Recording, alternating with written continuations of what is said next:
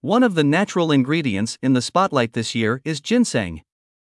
A plant native to Asia, mainly cultivated in Korea, ginseng is one of the active ingredients that's currently on the rise in the cosmetics sector. A must in K beauty, it's the perfect partner for dull complexions, as well as skin that has lost its firmness and elasticity or has been damaged by external factors. Used for thousands of years in Chinese, Japanese, and Korean medicine, ginseng and more specifically its root is a plant that is rich in vitamins, amino acids, and minerals with powerful antioxidant properties. Contrary to popular belief, red Korean ginseng root, the most famous kind, is not only beneficial for fatigue and stress and even loss of libido because it is also a great ally for the skin. This beauty ingredient is already widely used in Korean cosmetic products and is now coming to European and American routines, much to the delight of dull, tired complexions or those affected by pollution. An adaptogenic plant. Ginseng is one of the many adaptogenic plants that have recently found place in the cosmetics industry.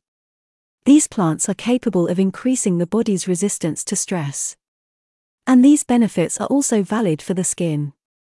Ginseng root, whether powdered or in the form of a water, can protect the skin against external aggression such as smoking or pollution, as well as against fatigue and stress. But that's not all. In the same vein, ginseng root promotes cell renewal and helps stimulate collagen production, proving beneficial for dull skin or skin that is losing firmness and elasticity. Fans of DIY concoctions may be familiar with ginseng extract, which can be used to prepare many cosmetics, such as anti aging creams and serums, eye care products, or repairing treatments. As well as protecting the skin against aging, it helps to improve the appearance of scars. And these are not negligible virtues for consumers who swear by natural cosmetics, with minimal risk to health. Strengthening hair.